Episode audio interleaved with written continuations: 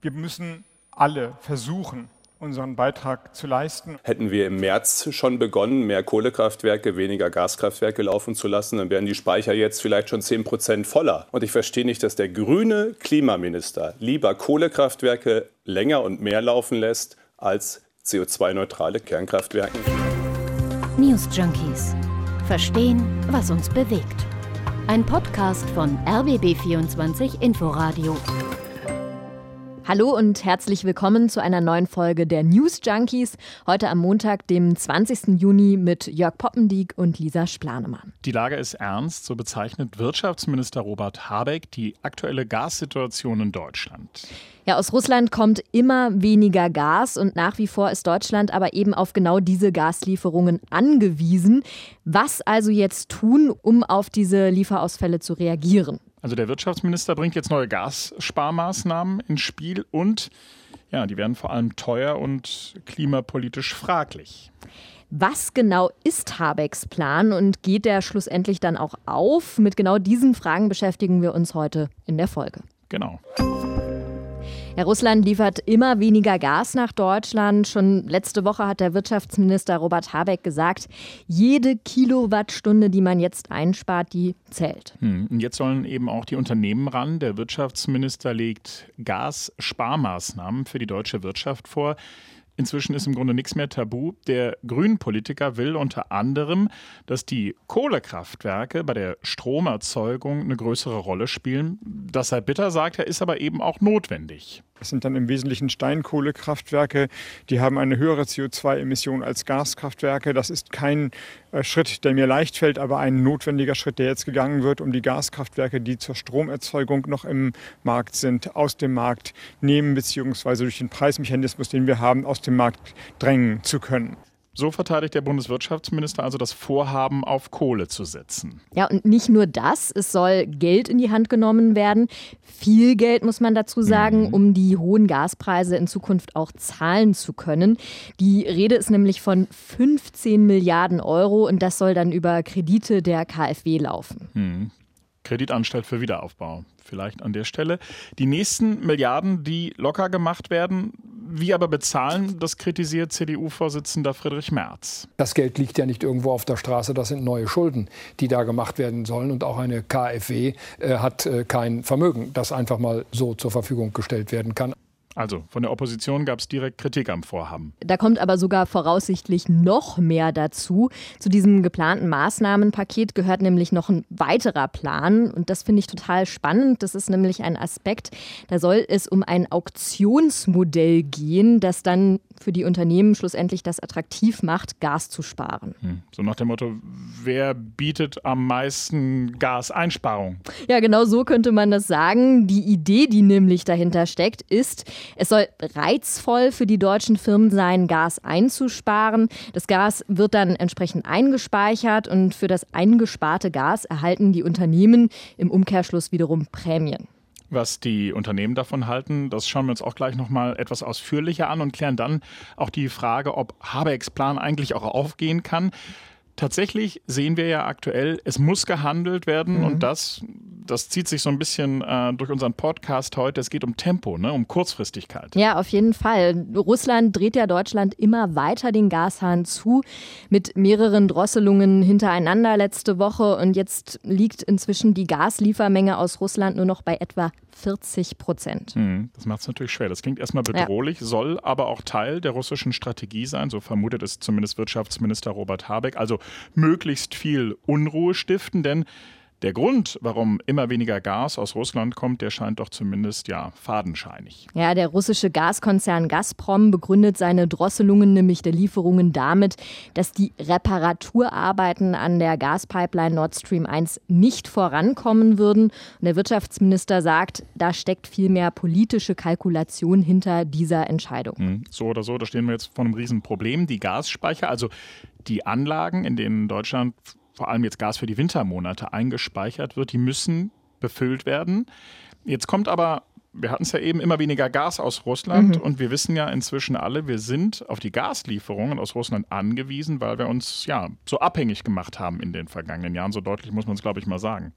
Ja, absolut. Und mit dieser aktuellen Situation wird dieses Einspeichern aber schlussendlich immer schwieriger. Es ist zwar nach wie vor so, dass aktuell keine Engpässe drohen, noch kann das Gas nämlich anderweitig beschafft werden und damit letztlich die Ausfälle ausgeglichen werden. Genau so ist es. Das Problem ist aber, die Gaspreise explodieren gerade. Das beobachtet zum Beispiel auch die Bundesnetzagentur. Die ist dafür verantwortlich, auch den Markt zu analysieren, im Austausch mit, der, mit den Unternehmen zu stehen.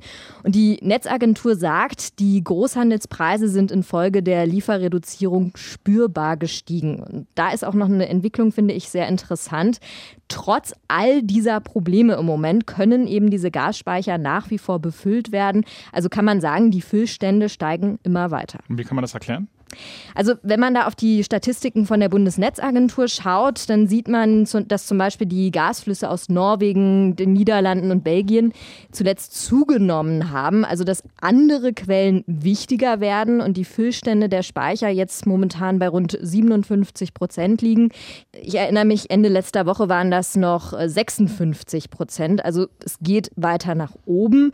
Ziel ist es aber, die Gasspeicher dann bis zum Winter zu 90 Prozent voll zu kriegen. Das sagt auch die Energieexpertin Claudia Kempfert vom Deutschen Institut für Wirtschaftsforschung. Das können wir durchaus schaffen. Wir bekommen ja auch noch Gas jetzt aus anderen Ländern. Selbst Russland liefert ja auch noch einiges an Gas. Das heißt, das wird jetzt auch in die Speicher gehen, wenn eben nicht unnötig noch verschwendet wird. Darum muss es jetzt gehen. Naja, und bis dahin ist es noch ein weiter Weg. Man kann ja auch noch gar nicht genau absehen, ja? also wie sich die Lage weiterentwickelt. Gerade haben wir irgendwie gefühlt jede Woche eine neue Situation. Also ob sich das Ganze beispielsweise auch weiter verschärft. Und es ist ja auch gar nicht auszuschließen, dass möglicherweise irgendwie irgendwann gar kein Gas mehr kommt aus Russland zu uns hier nach Deutschland. Ja, man muss tatsächlich auch inzwischen mit allem Möglichen rechnen. Das macht ja die Situation auch gerade so angespannt, also so wie wir das auch mhm. momentan wahrscheinlich alle empfinden. Das könnte aber wiederum auch eine Taktik sein, die dann dahinter steckt. So vermutet es zum Beispiel auch der Wirtschaftsminister. Bleibt dabei, es muss jetzt schnell gehen und Habeck setzt jetzt eben mit den aktuell geplanten Maßnahmen speziell bei der Industrie an. Man muss ja auch sagen, die verbraucht aber auch derzeit am meisten. Ja, hast du vollkommen recht. Aber da sieht man auch, auch da gab es die letzten Wochen und Monaten, Monate absolutes Umdenken, Umlenken. Die Unternehmen haben zum Beispiel ähm, selber das in die Hand genommen, sind tätig geworden und haben unter anderem nach alternativen Energielieferanten geschaut. Aufgrund der hohen Preise sicherlich, aber auch. Ich meine, die werden sich ja so freiwillig deswegen, genau. nicht so äh, schnell bewegen. Da ist, äh, apropos bewegen, da tut sich gerade einiges. Jetzt sollen die Firmen zusätzlich zusätzlich noch mit Prämien gelockt werden, mehr Gas einzusparen, damit die Speicher eben weiter befüllt werden können. Das alles steht in einem Maßnahmenpapier. Aber wie kommt das eigentlich in der Wirtschaft an? Das wollen wir uns jetzt mal genauer anschauen. Ja, und wir haben uns in der Recherche die Reaktionen von einigen Verbänden heute mal genauer angeschaut. Und da sieht man, kann, kann man unterm Strich wirklich sagen, größtenteils große Zustimmung. Es geht ja auch darum, Geld zu kriegen. Das liegt eben möglicherweise an dem Aspekt, dass die Unternehmen auch mit den Vorhaben selbstbestimmend entscheiden können, wo und wie viel schlussendlich eingespart wird. Hm. Also, und für Erfolge winken dann eben Prämien. Das wäre auch kein schlechter Ausblick. Industriepräsident Siegfried Russwurm hat zur deutschen Presseagentur beispielsweise gesagt, Priorität müsse sein, die Gasspeicher zu füllen für den kommenden Winter. Die Unternehmen müssten zum Beispiel auf Öl umstellen. Ja, und trotzdem muss man auch sagen, natürlich lassen sich da diese Gasausfälle, die da drohen, so schnell vermutlich nicht kompensieren. Man kann zum Beispiel jetzt auch teilweise schon Auswirkungen beobachten, um da mal ein Beispiel zu nennen, auf das ich gestoßen bin. Äh, das ist zum Beispiel Trigema, ein deutsches Unternehmen und das ist unter anderem in der Textilbranche tätig. Und Trigema produziert seit einiger Zeit eigenen Strom, allerdings aus Gas. Ja, und wegen dieser hohen Energiepreise hatte die Firma dann zum Beispiel die Nachtschicht streichen müssen. Hm, das ist interessant. Die Industrie warnt auch äh, in dem Zusammenhang vor Produktionsausfällen. Also sollte sich die Situation weiter zuspitzen. Das hat Auswirkungen letztlich für uns alle. Im schlimmsten Fall könnte es nämlich bedeuten, dass es weniger Ware gibt und Produkte teurer werden. Wir sehen ja jetzt schon, die Verbraucherpreise, die, die steigen seit Wochen oder seit Monaten. Ja, und genau das ist wiederum zurückzuführen auf die hohen Energiepreise. Die sind auch für die Unternehmen natürlich immer schwieriger zu stemmen, gerade auch für kleinere Unternehmen oder mittelständische Unternehmen. Und in der Süddeutschen Zeitung warnt zum Beispiel der RWE-Chef Markus Kreber davor, dass diese Preise für Energien auch in den nächsten Jahren weiter hoch bleiben könnten. Also dass das nicht nur ein temporäres Problem ist, sondern etwas längerfristiges, womit sich die Wirtschaft auseinandersetzen muss. Hm ich weiß ja nicht, wie es bei dir ist, aber ich gucke mittlerweile schon irgendwie sehr deutlich, was wir so zu Hause an, an, ja. an, an ja, absolut, an, an, an Energie ausgeben. Und ich glaube, damit sind wir nicht allein. Der eine oder andere spart möglicherweise jetzt auch schon beim teuren Gas, zumal ja Wirtschaftsminister Habeck nicht nur die Wirtschaft aufgefordert mhm. hat, Energie zu sparen vor ein paar Tagen. Der eine oder andere wird sich vielleicht erinnern, da hat er sich an die Bürger gewandt und eine Energieeinsparkampagne angekündigt. Und das hat er nicht alleine gemacht, sondern sondern zusammen mit der Verbraucherzentrale, mit den Kommunen und auch die Energiewirtschaft war mit dabei. Das war also eine interessante Mischung, kann man sagen. Und alle haben sie dich, mich mhm. und auch euch aufgefordert, Energie zu sparen. Wenn ich den Thermostat eben eine Stufe runterstelle, das sind in der Regel vier Grad, dann ist da ein Einsparpotenzial von 20 Prozent drin. 50 Prozent der Autofahrten sind kürzer als fünf Kilometer. Und gerade in den zweieinhalb Monaten, die wir jetzt noch das 9-Euro-Ticket haben, glaube ich, kann das jeder und jede mal ausprobieren, ob das nicht auch mal ohne Auto geht. Wir müssen alle versuchen, unseren Beitrag zu leisten. Und dieses alle hat eben dazu geführt, dass Verbände, die sich manchmal auch kritisch beobachten und kommentieren, einvernehmlich an einem Tisch gesessen haben und die Dringlichkeit von Energieeffizienz, von Einsparung unterstrichen haben. Jede Kilowattstunde zählt, hat Habeck übrigens bei diesem Termin gesagt, hatten wir vorhin schon. Da hat er noch appelliert, Habeck kann aber auch anders. Das zeigt auch so ein bisschen, ja, wie ernst die Lage eigentlich derzeit ist. Sollte all das nämlich nicht funktionieren, also die Einsparungen, durch Wirtschaft und durch uns, also durch die Privathaushalte, dann, so Habeck, dann müsste im Zweifel per Gesetz nachgeholfen werden. Ja, und damit hat er wiederum das Feuer bei der Opposition entfacht. Der Vizefraktionschef der Union, Jens Spahn, wird im Tagesspiegel zitiert mit kalt wohnen, kalt duschen, kalt erwischt.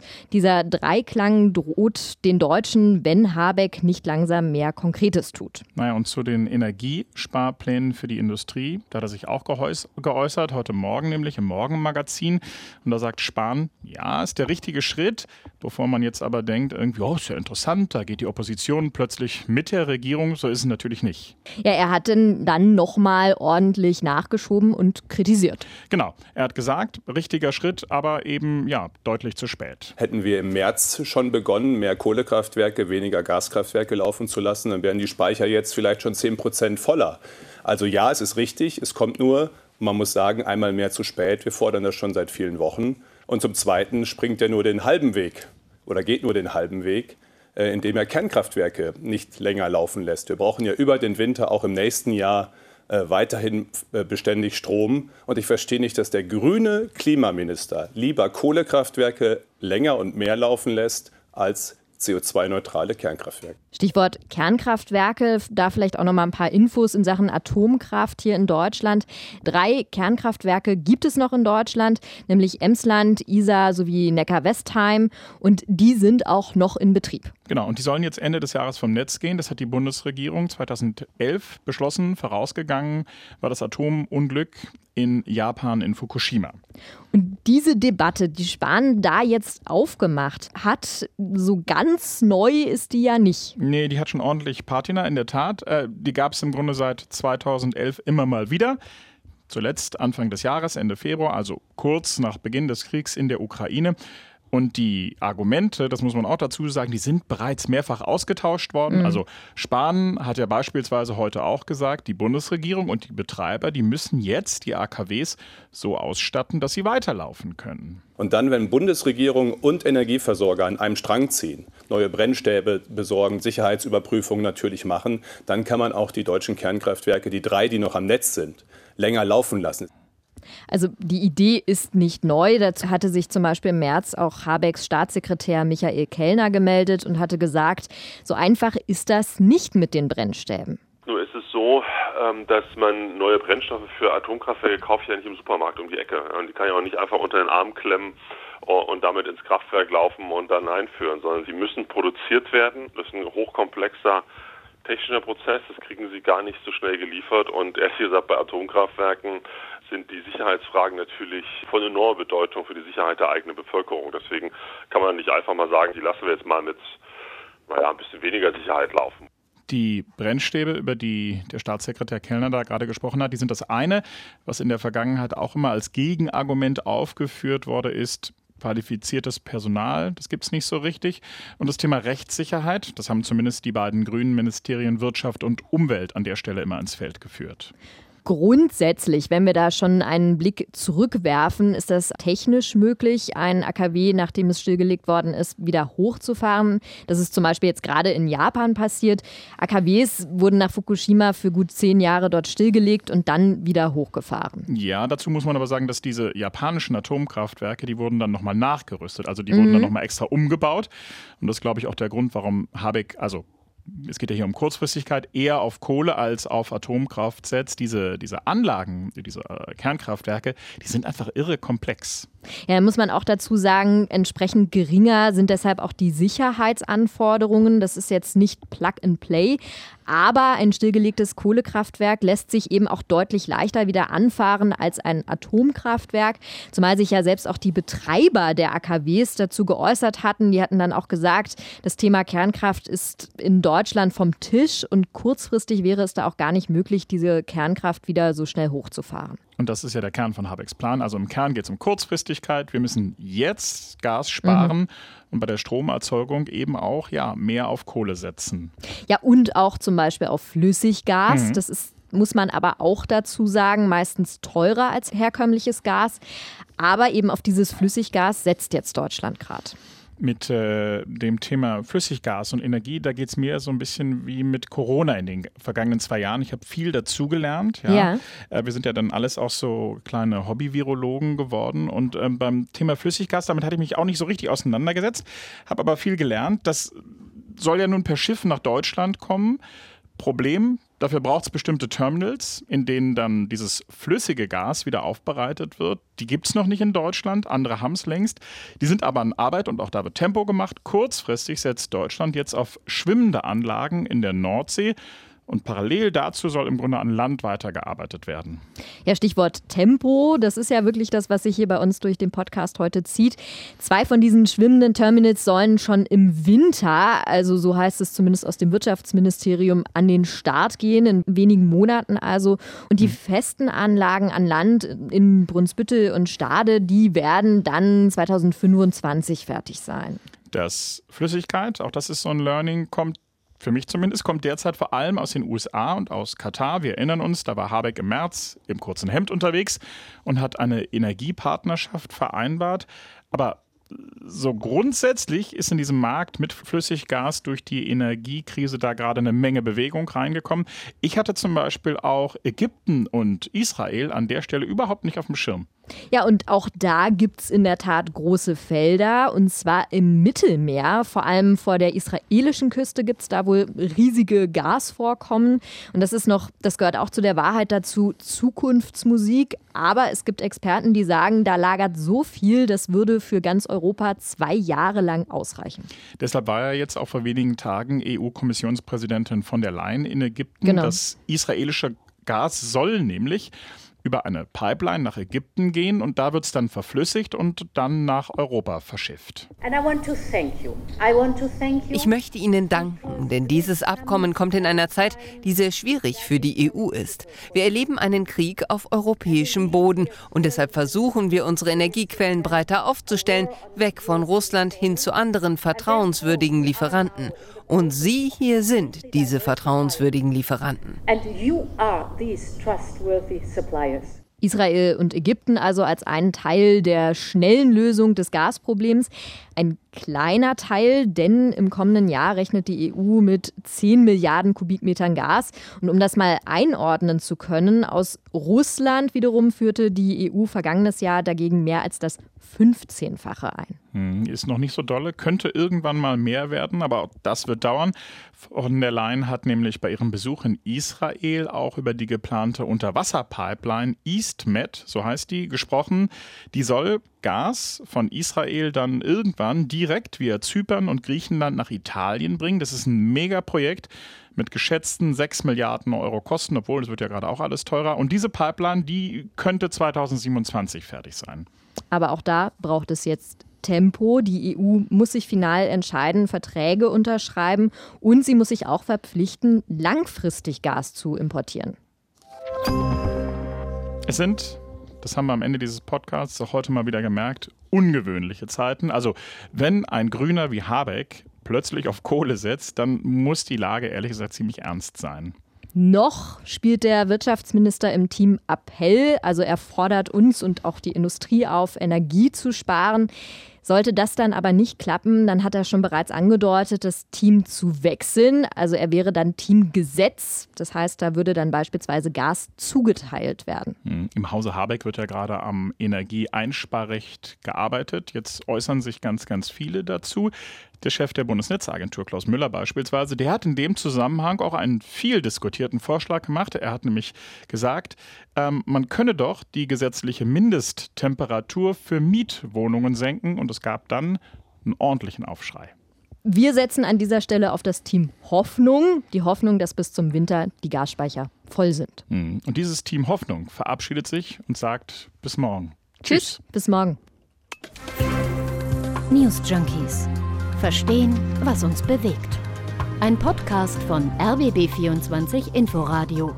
Wir lieben das Warum.